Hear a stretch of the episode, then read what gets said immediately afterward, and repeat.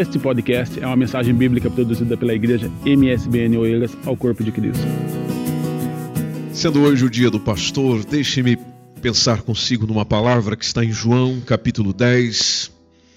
Acompanhe comigo em sua Bíblia.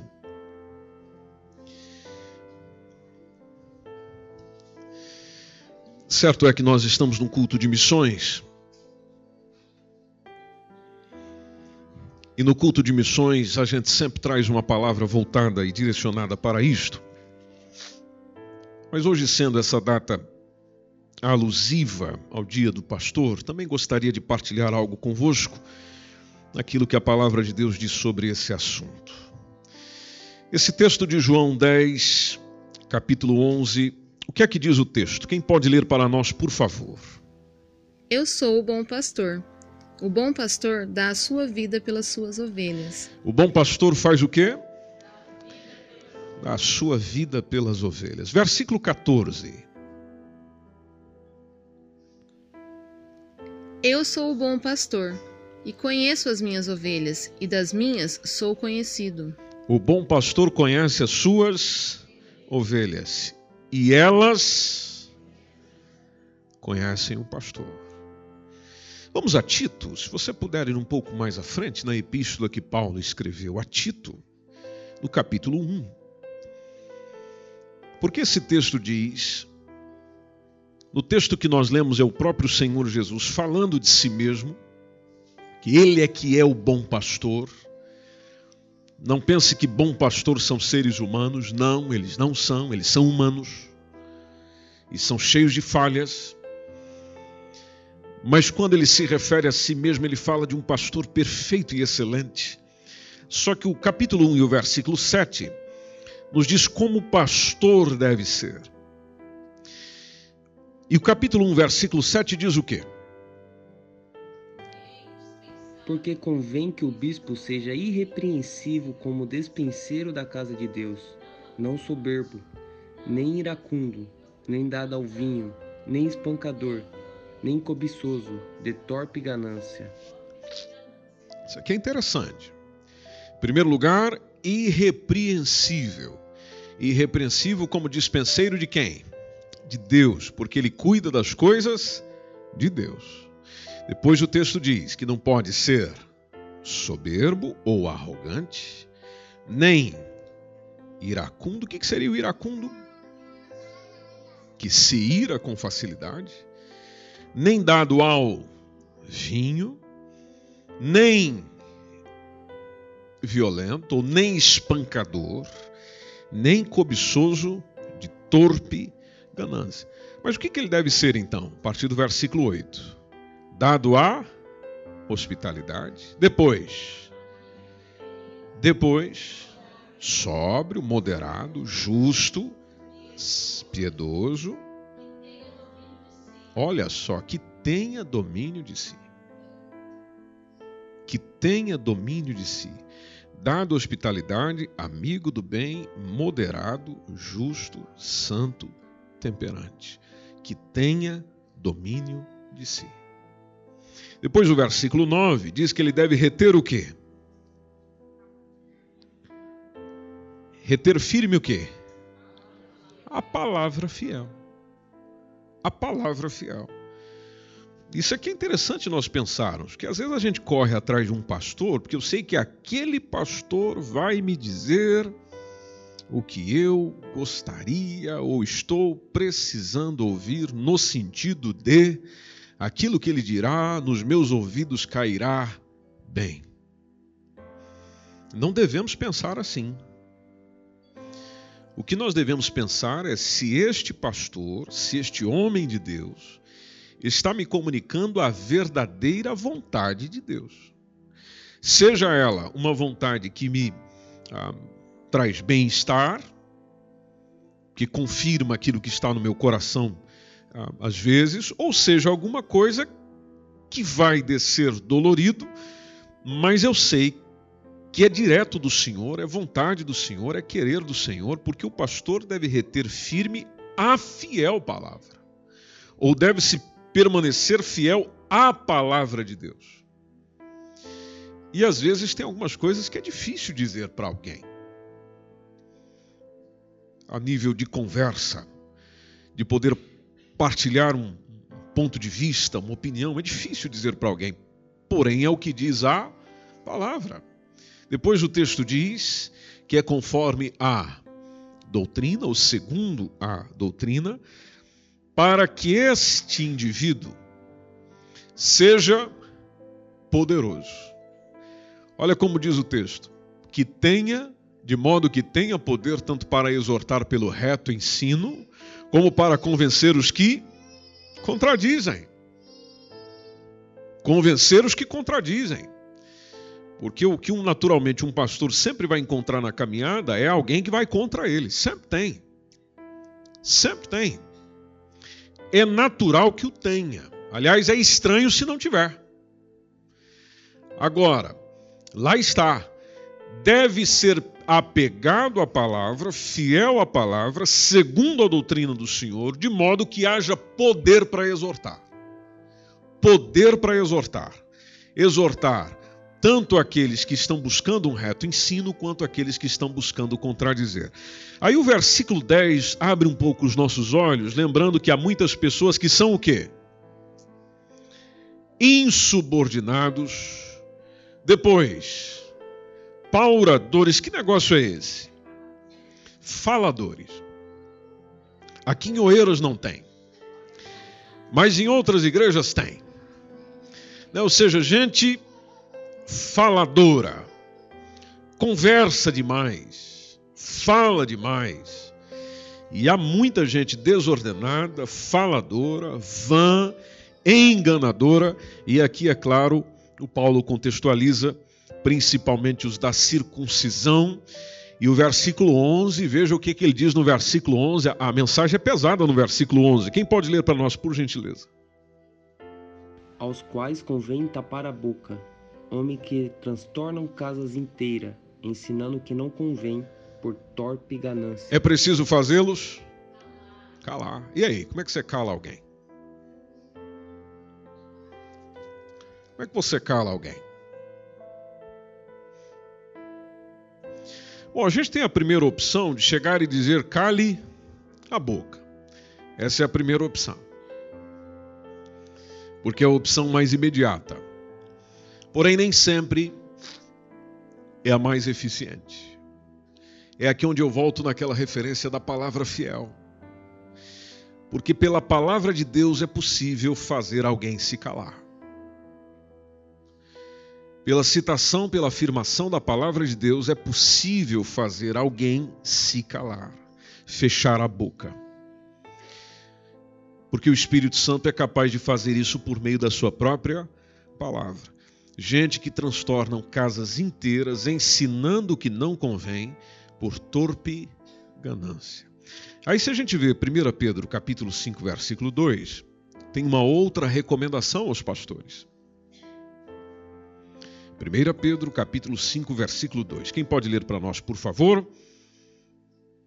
Com aquela voz de quem está animado com o feriado de amanhã. Pastoreai o rebanho de Deus que há entre vós, não por constrangimento, mas espontaneamente, como Deus quer, nem por sórdida ganância, mas de boa vontade, nem como dominadores dos que foram confiados, mas antes tornava-os modelo do rebanho. Isso aqui é importante. Apacente, cuide, pastoreie, não porque você está sendo constrangido, mas voluntariamente. Não por torpe ganância, por mau desejo, mas faça isso como Deus quer que seja feito. Como Deus deseja que seja feito. Aliás, a igreja é do Senhor, por isso que o texto diz de ânimo pronto, de boa vontade. E atenção, a igreja não é do pastor. A igreja não é do pastor humano. Por que não? Veja o que diz o versículo 3. Quem pode ler para nós?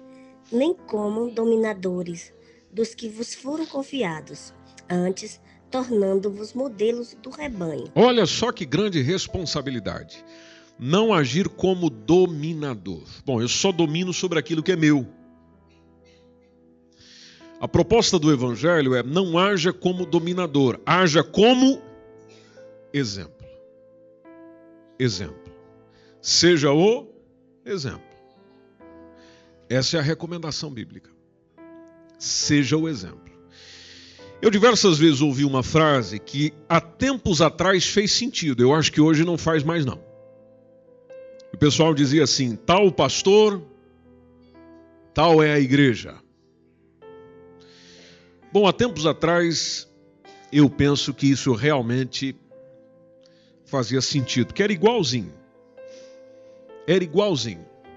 Eu lembro de tempos onde a gente chegava na igreja, e se você está um bom tempo a, a, servir ao Senhor, e já congrega um bom tempo ou congregava em algum lugar, eu lembro claramente que a nossa postura, às vezes, em se comportar num local era como o pastor estava se comportando. Então, por exemplo, se eu entrava no templo, o pastor orando, orava. O pastor se levantou porque vai começar o culto. Aí o pessoal se levantava. Era como aquela ideia, do jeito que ele está se movendo, nós nos movemos. Do jeito que ele está fazendo, a gente vai.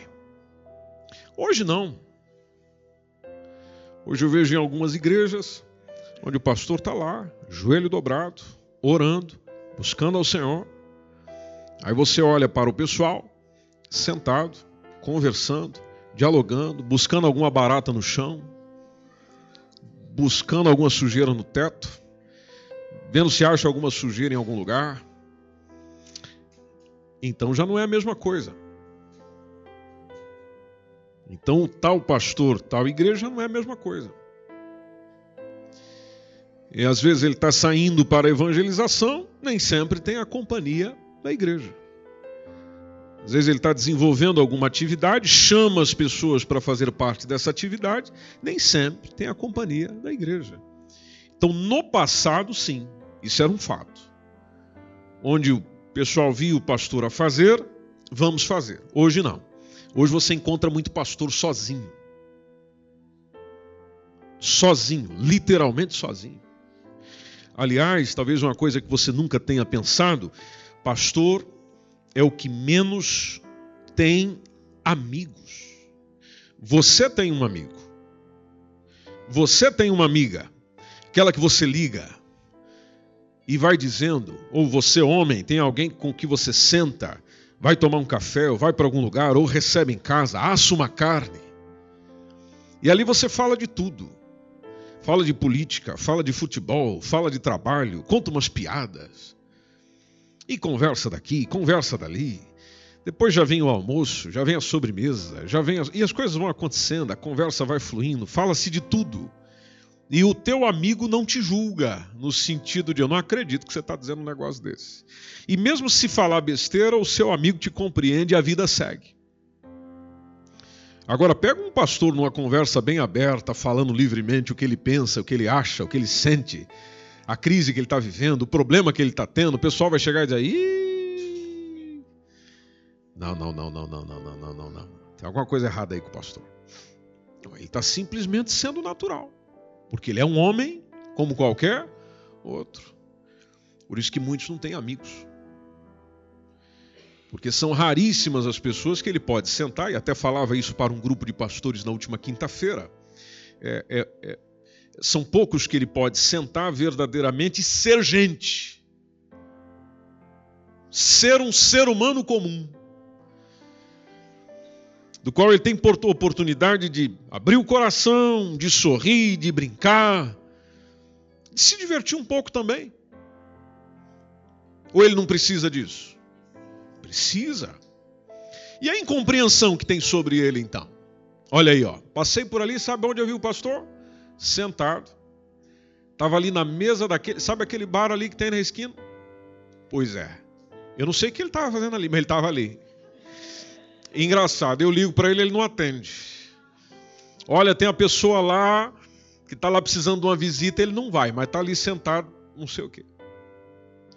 Não, não pesquisa porque que ele está ali, não sabe por que, que ele está ali, não sabe por onde ele anda, não sabe o que ele está fazendo mas é muito semelhante àquilo que fazem consigo, ou seja, aponta o dedão, faz o julgamento, monta a cena, cria a história, tira conclusões, bate o martelo e depois ainda sai fazer uma acusação. E isso não é só um ou dois, às vezes é a maioria.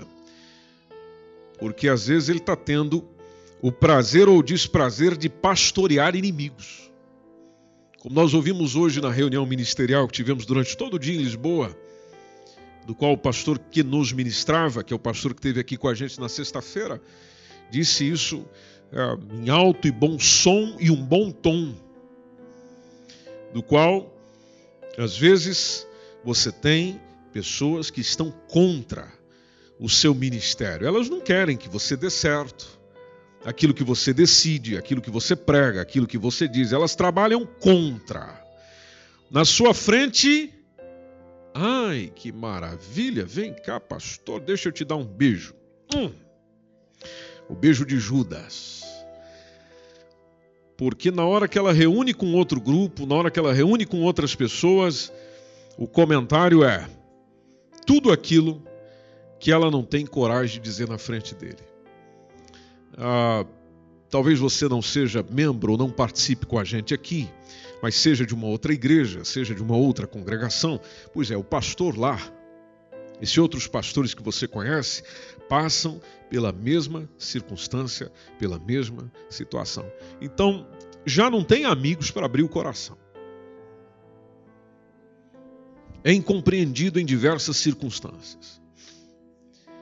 Não se sente apoiado em diversos momentos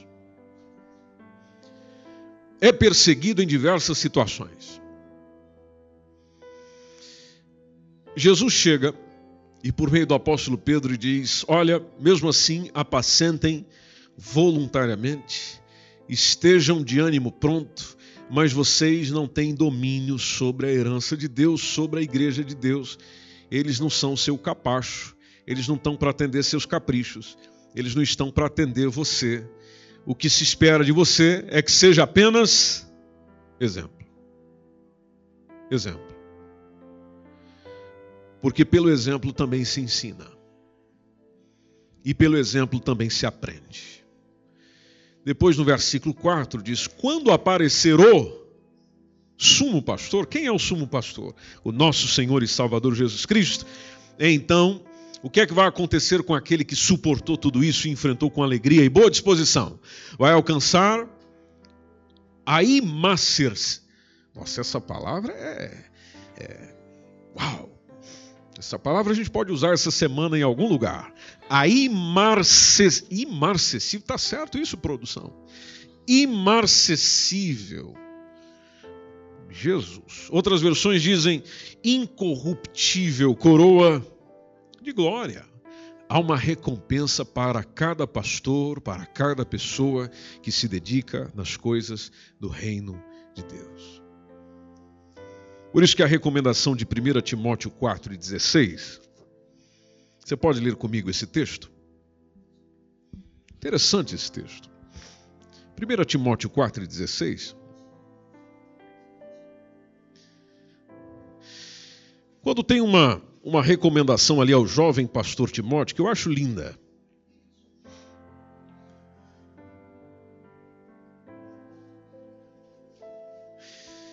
Porque quando você lê Timóteo e Tito, meus irmãos, você está lendo uma carta que foi escrita para um pastor. Então, por exemplo, essa que está no versículo 12, essa que está no versículo 12 é dá certinho. Quando eu leio, porque o texto diz: ninguém despreze a tua mocidade. Aí isso aqui para um pastor jovem, ele lê isso aqui e diz: Aleluia. Porque nós que somos jovens, graças ao Senhor, somos bem desacreditados. Quinta-feira eu tive uma experiência como essa. A pessoa chegou, olhou para minha cara, disse assim: é, És um pastor, né? É. Graças a Deus, pela graça de Deus, estamos aí, estamos servindo, estamos fazendo. Eu vejo que és bem jovem. Sim, graças ao Senhor. É, graças ao Senhor. Tanta gente querendo ser mais novo, por que, que eu vou chorar? Porque sou. É. Graças ao Senhor. Porque tem gente que considera que bons pastores eh, são aqueles que você olha e já vê nele um tempo de experiência, de vivência e aquela coisa toda. Sem dúvida, a experiência é importante. Sem dúvida. Por isso que eu, quando tenho o privilégio de estar com pastores que já correram a, a caminhada um pouco mais à frente, tenho o privilégio de sentar e ouvi-los, e de aprender com eles, e dialogar e crescer com eles. É muito importante. Agora, a recomendação do Evangelho é: ninguém despreze a tua mocidade. Ninguém o despreze por você ser jovem. Aí está lá a recomendação semelhante que a gente leu. Mas seja o quê? Seja o quê? Que diz o texto? Seja padrão. Padrão. Seja o exemplo.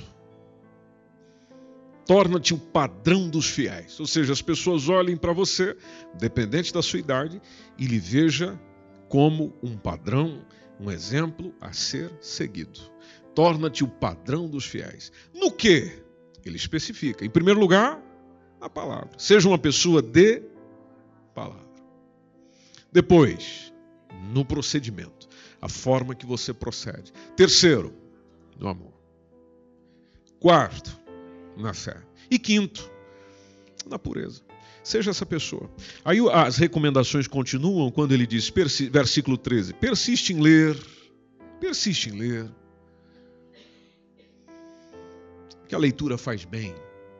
É, é como li certa vez num cartaz: quem lê sabe o que dizer, quem lê pensa melhor, quem lê sabe mais. Quem lê reflete mais, reflete melhor, observa a vida com outros óculos. Então persiste em ler, exortar e o que mais? Ensinar. Leia, exorte, ensine. Quando vier aqueles dias de desânimo, versículo 14: Não despreze o dom que há em ti. Porque sobre o pastor foi colocado, como as nossas irmãs aqui fizeram e cantaram esta linda canção dizendo sobre o dom que foi colocado sobre ti. E eu sei que aqui essa mensagem irá para outros pastores também. É, não despreze o dom que há em ti, o qual te foi dado por profecia. E ainda houve um dia em que o presbitério chegou e impôs as mãos sobre você, na sua ordenação. Aí o versículo 15 diz: Medita estas coisas, medita nisso, ocupa-te nisso, viva isso, para que o seu aproveitamento, para que o seu progresso seja manifesto para quantas pessoas? Para todas as pessoas. Ou seja, as pessoas percebam em si um progresso. Porque você se ocupa nisso, medita nisso, e nisso você está. Agora, o versículo 16 é, é, é, é onde dias atrás eu, eu voltei nesse texto e e essa primeira parte aqui pegou de vez, quando já começa dizendo: tem cuidado de ti mesmo. E aqui é onde entra, às vezes, meu irmão, aquele momento onde o pastor precisa parar. Porque se ele for atendendo todas as demandas que vai chegando para ele, a cada circunstância, a cada momento, ele fica doido. ele fica maluco. Por isso que na pesquisa que saiu recentemente numa organização, numa universidade americana, desculpa não ter os dados aqui para citar para vocês precisamente, a função pastoral está entre uma das mais estressantes do mundo.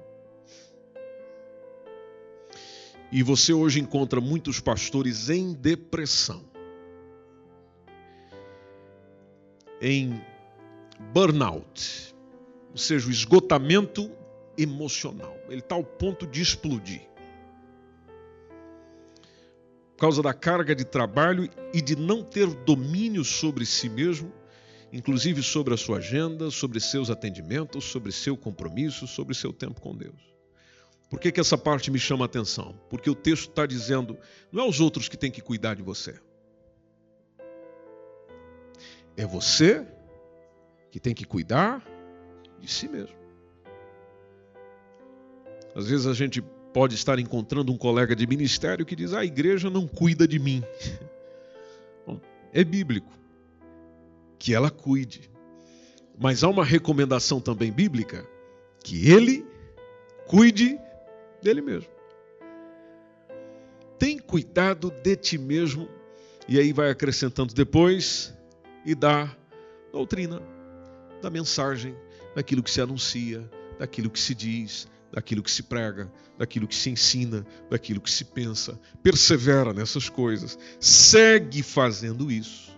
Segue fazendo isso, porque uma das bênçãos mais difíceis de nós mantermos hoje em dia, e já disse isso a vocês diversas vezes, é a bênção da permanência. Ou seja, onde você começa e permanece. Por isso a recomendação é: segue nisso, vai fazendo isso, porque fazendo isso você se salva, conforme diz o texto. Você se salva. E quando fala de se salvar, eu lembro daquela expressão de Jesus, quando ele falou de que adianta o homem ganhar o mundo inteiro e perder a sua alma. Na realidade pastoral, eu vejo esse texto aplicado da seguinte forma: de que adianta você ganhar Oeiras inteira e perder a sua alma? De que adianta você ganhar todas as pessoas que você imaginou e quis ganhar, mas por causa da demasiada ocupação com elas, você está perdendo a si mesmo? Então, faça isso, você vai se salvar, tanto a ti mesmo. E agora entra numa parte interessante dizendo: como aos que te ouvem. Ou seja, estás preocupado com a sua salvação, quanto também com a salvação daqueles a quem é, tem sentado para te ouvir e tem estado com paciência te ouvindo. E é o caso de vocês aqui em Oeiras. A paciência de vocês é uma coisa maravilhosa. Olha aí que benção. A Rose concorda. Por isso que de vez em quando a gente traz aí um outro pregador para vocês continuar mantendo essa essa paciência. Por isso, meus irmãos, e aqui eu vou encerrando, um pastor competente, quem é que vai o achar? Interessante que os verdadeiros pastores, ou quando eu digo verdadeiros, é aqueles que você sente um verdadeiro chamado de Deus sobre a vida dele para a área pastoral. Se você perguntar para ele se era isso que ele queria, e hoje a Jéssica falava a um jovem, hoje à tarde, nós estávamos exatamente sobre esse assunto. É, se você perguntar para ele, é isso que você queria estar fazendo, é o que você sempre desejou, o que você vai ouvir da boca dele? Não. Não. Mas acabei caindo aí. É, acabei caindo aí. E sabe é, por que, que esses acabam por ser, e a gente percebe, é claro, não podemos generalizar, mas acabam por ser bons pastores segundo o Evangelho. Atenção que eu estou te dizendo, bons pastores segundo o Evangelho. Porque às vezes a gente define o pastor que eu gostaria de ter, o pastor que eu gosto, o pastorzão não sei do que, eu gosto desse cara, ele é assim, ele faz assim e tal. É, é, natural que haja isso. A gente tem isso desde criança, onde você tinha os seus professores prediletos, das aulas e disciplinas que você gostava de assistir, você tem pessoas que se identificam mais, tem outras que você se identificam menos. Isso é natural também na relação pastor-ovelha. Não, não há nada de estranho nisso. Alguns pastores que você gosta mais de ouvir, gosta mais de se aproximar, gosta mais de se relacionar, os outros você não sente tanto essa proximidade. Tem, não tem nada de errado nisso. Agora, a pergunta que eu devo fazer como ovelha, porque todo pastor também é ovelha, é para onde esse pastor está me levando. Se ele está me levando para perto do sumo pastor que é Cristo, ou se está me levando para perto dele. Porque o pastor todo simpático, maravilhoso, é aquele que também, às vezes, e aqui eu não generalizo, porque tem muito colega de ministério, gente boa, mas eu sei que também no meio pastoral tem colegas de ministério, assim como qualquer em outra função, que não presta. E numa simples conversa com eles, num simples momento com eles, você fica pensando: meu Deus do céu, ele está ali conversando com aquela pessoa, conversando com aquele homem, conversando com aquela mulher, conversando com aquela família, mas já deu para entender a intenção dele. Não é levar para perto de Jesus, Jesus está sendo um produto vendido. Jesus está sendo o produto oferecido, mas ele não está querendo levar para Cristo, ele está querendo levar para ele, para o benefício dele, para tirar benefícios a ele. Não é benefício para o reino de Deus, não é para as coisas de Deus, não é para a igreja de Deus, é para ele.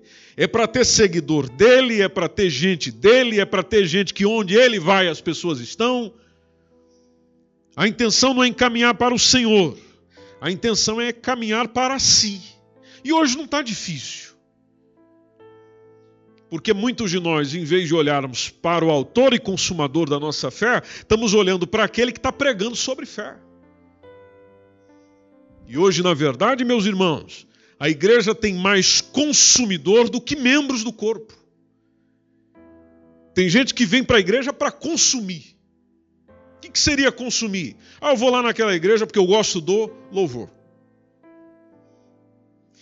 Ah, eu vou lá naquela igreja porque eu gosto da pregação. Ah, eu vou lá naquela igreja porque eu gosto do ambiente. Ah, eu vou lá naquela igreja porque eu gosto da cantina. As opções da cantina são excelentes. Ah, eu vou lá porque lá tem café. Eu vou lá porque lá tem shopping. É o caso de algumas igrejas americanas.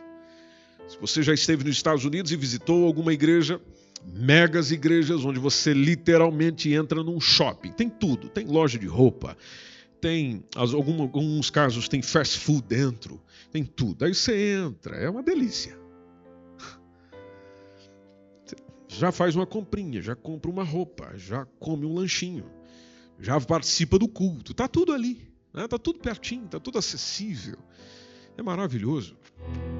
Analisando por essa ótica da acessibilidade, de quantas coisas você pode fazer no mesmo local.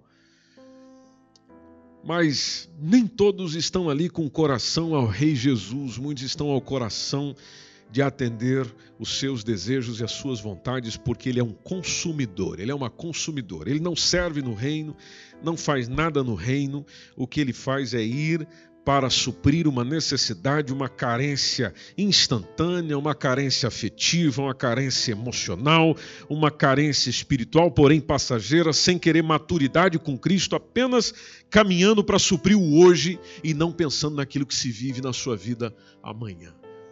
Ou seja, é natural você encontrar numa igreja onde se reúne muita gente, a maioria é consumidor, poucos são membros do corpo de Cristo.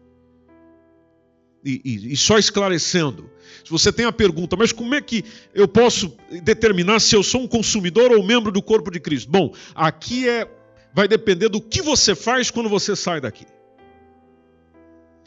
Se esse é o momento onde você vem, participou do culto e tal, ouviu a palavra do Senhor, cantou, orou, contribuiu e, e saiu ali pela porta, e, e esse momento não mudou nada em você, de forma que você sirva lá fora, seja um discípulo de Jesus lá fora, então você é um consumidor.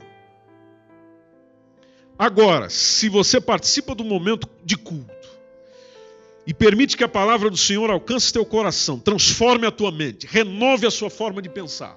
E quando você sai pela porta da igreja, seja dessa ou qualquer outra, onde você ouviu o evangelho, recebeu o evangelho no seu coração e você passa a praticar aquilo e servindo quem está ao seu redor durante a semana, então você já entendeu o que é ser membro do corpo. Você é alguém que está servindo, você é alguém que está agindo fora do ambiente de culto. Não é só no ambiente do culto, é fora dele. Então eu não sou alguém que consome, eu sou alguém que vem, que é edificado, que é orientado, que é fortalecido, que é esclarecido ou às vezes é colocado em dúvida, porque tem circunstâncias que o pastor ou o pregador ou a pregadora ou a pessoa que está responsável pela mensagem de Deus ou o ministro de louvor chega e faz uma confusão na nossa cabeça e, e, às vezes a confusão acontece por causa das nossas más intenções, e Deus coloca a confusão para trazer, para trazer esclarecimento, mas mesmo naquela confusão, às vezes, que acontece na nossa cabeça, você sai meditando na palavra de Deus e a conclusão é: eu preciso mudar para servir, agradar ao meu Senhor conforme ele merece ser servido. Quando você sai de um culto com a consciência de arrependimento, então você está entendendo o que é ser membro do corpo e não apenas um consumidor. Alguém que está pelo menos ali para tentar alguma coisa, recebeu, gostou, tal, vamos embora. Não. Existe um diferencial. Diferencial de que Deus ministrou meu coração. Eu reconheço que tem áreas da minha vida que precisa mudar. Essa semana a mudança começa acontecendo na minha vida, não só naquilo que Ele está fazendo em mim, mas principalmente naquilo que eu quero que Ele faça através de mim. Através de mim. Ou seja, você sai com a consciência de servo, porque você não é discípulo do pastor humano, por mais que ele seja um grande exemplo.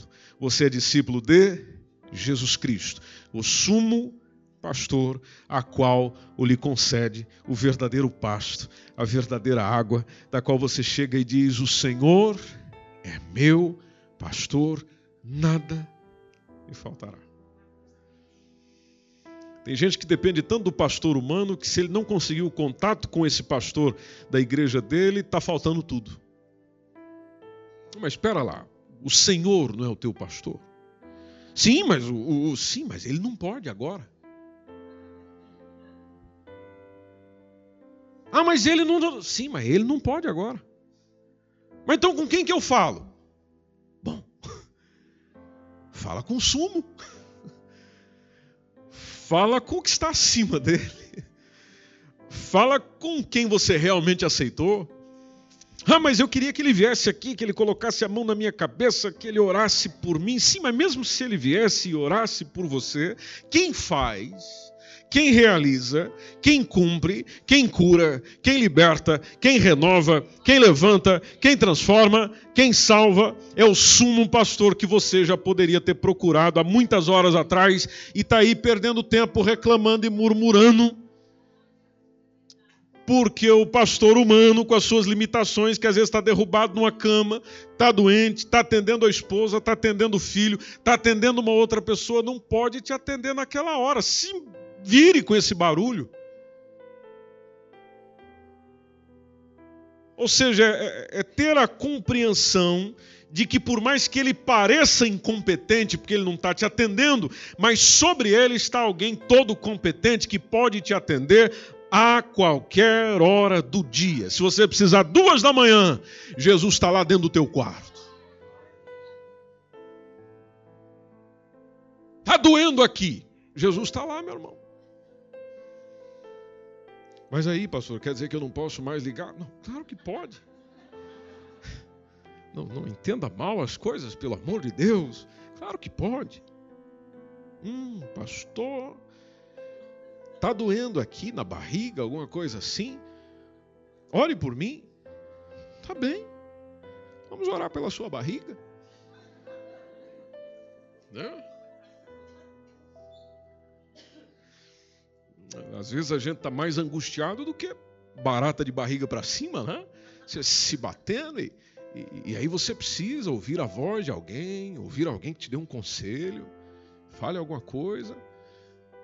E, e é importante ter esse alguém.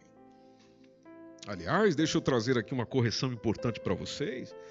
Às vezes eu encontro com alguns de vocês e vocês estavam por aí sofrendo, passando uns maus bocados da vida, precisando falar com alguém. Aí você chega e diz assim para mim: Olha, eu não, sabe, pastor, eu, eu não queria incomodar. É, para não incomodar, eu não liguei.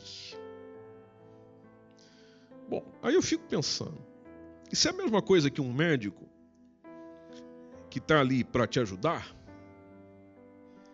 com a circunstância que você está vivendo? Aí você chega lá no consultório e diz: Ó, oh, doutor, é o seguinte, eu eu tô mal. Eu tive mal acontecendo isso aqui. Mas sabe, eu, eu não vim porque eu não queria incomodar. Aí o doutor vai olhar para sua cara, o doutor ou a doutora vai olhar para sua cara e vai dizer: Mas eu estou aqui para isso. Eu estou aqui para isso. Ou seja, a função é exatamente essa. Na ideia do não incomodar, eu estou abrindo mão daquilo que está para me ajudar. Então, não de ser radical ao ponto de todo dia eu vou ligar para ele, porque todo dia eu preciso ouvir uma palavra, mas também não ser tão relaxado e desprezar o que Deus me deu ao ponto de não procurar, porque não quer incomodar. Quer dizer, você está perdendo teu casamento, você está perdendo os teus filhos, você está perdendo a tua paz, você está perdendo o sossego, você está perdendo a direção da vida, porque não quer incomodar. Aí olha para o céu e diz: Senhor, por que que ninguém me ajuda? Não, ninguém te ajuda porque você também não pede ajuda. Alguém a qual, e é onde entra os nossos pastores, alguém, alguém que Deus colocou para cuidar da gente, e a qual nós podemos recorrer, falar, pastor, a situação é essa. Me ajuda aqui. O que a palavra de Deus diz sobre esse assunto? Essa é a melhor pergunta que você pode fazer para um pastor. Aliás, dias atrás eu estava até conversando com a Jéssica, dizendo: olha, os pastores hoje em dia dificilmente são procurados para cuidar de assuntos pastorais. O que seria assuntos pastorais? Assuntos relativos à espiritualidade das pessoas. A maioria de nós hoje é procurado para ser um táxi. A maioria dos pastores são procurados para ser psicólogos. Coisa que às vezes ele não estudou, Apesar que é importante que ele tenha alguma orientação nesse sentido, mas ele não é psicólogo, ele não é médico, ele não tem condição de olhar para você e dizer: o teu problema é o osso que está no ambiente tal, que acontece. Não, ele não é doutor, ele não fez o curso de medicina. É, como diz, cada um no seu quadrado. Mas poucos são procurados para um problema espiritual ordem espiritual. Ordem ou desordem espiritual. Então, uma das melhores perguntas que eu posso chegar ao meu pastor é dizer: Pastor, o meu problema é esse. E o que eu quero saber é o que, que a palavra de Deus, porque o pastor é especialista em quê?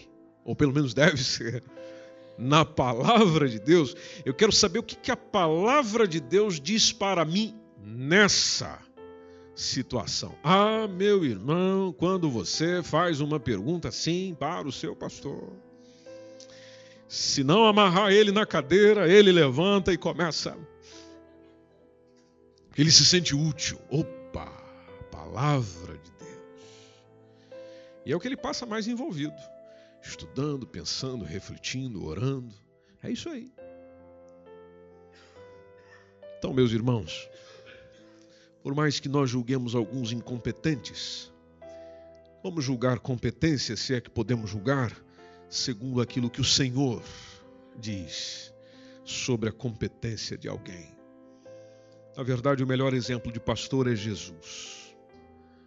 Por isso, aqui fala em nome dos pastores que desejam cuidar da igreja de Deus conforme o Evangelho recomenda, tudo o que ele quer fazer é cuidar como Jesus cuida, mas sem tomar o lugar de Jesus.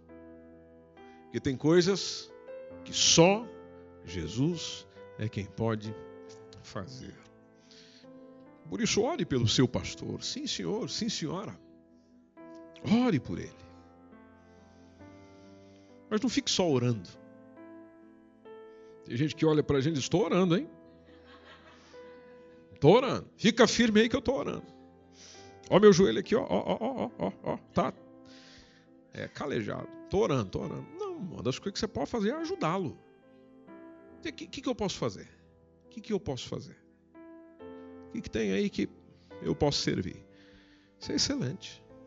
Fiquei muito feliz ontem, quando ontem, durante a semana, quando fui contactando com algumas pessoas da igreja para atender aqui as, as demandas do dia e as pessoas disseram: sim, conta comigo, faço sim. Amém. Ah, pode deixar comigo, pode deixar. Ah, meu irmão, isso é maravilhoso. A gente chega a chorar. Falando sério para você. Chega a chorar. Mas nesse caso é um choro.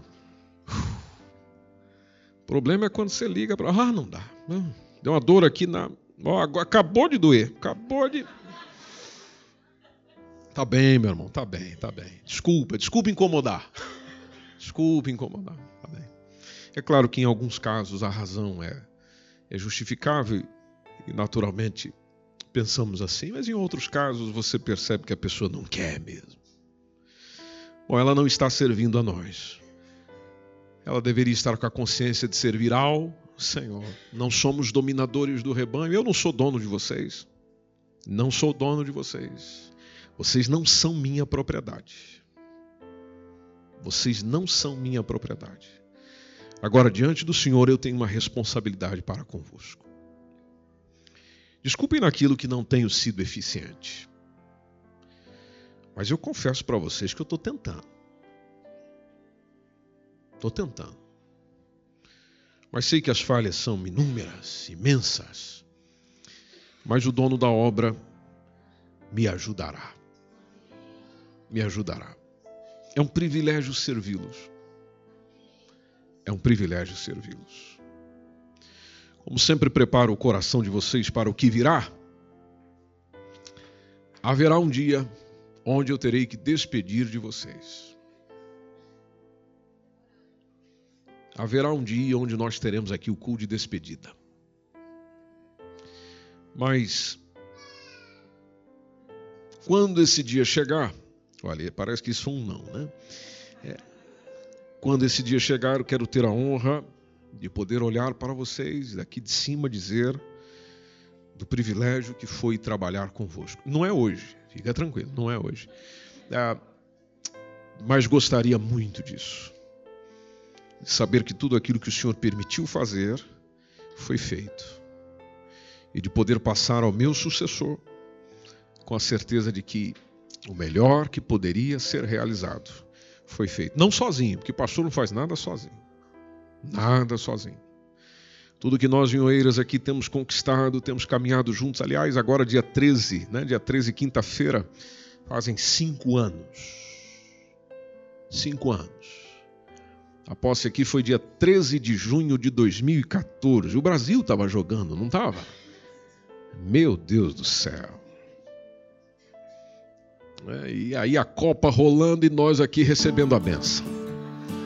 Os irmãos com uma pressa da cerimônia acabar. Vamos encerrar isso aí para ver. Né? Mais cinco anos do qual nós estamos servindo juntos ao Senhor. Obrigado pelo vosso carinho, obrigado pela vossa atenção, obrigado pelo vosso cuidado, obrigado pela vossa homenagem. Muito obrigado por tudo aquilo que vocês têm feito. E nós vamos seguindo juntos em nome de Jesus.